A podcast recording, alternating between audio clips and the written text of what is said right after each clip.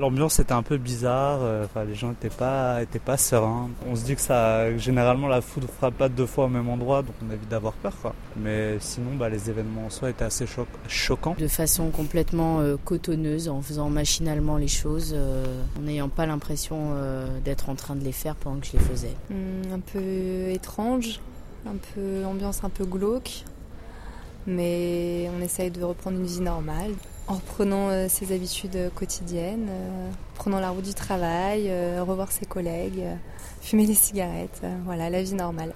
Petite crainte, je dis pas au revoir de la même manière le matin à mon chéri, à mon fils, ça c'est sûr. Ressenti beaucoup d'angoisse.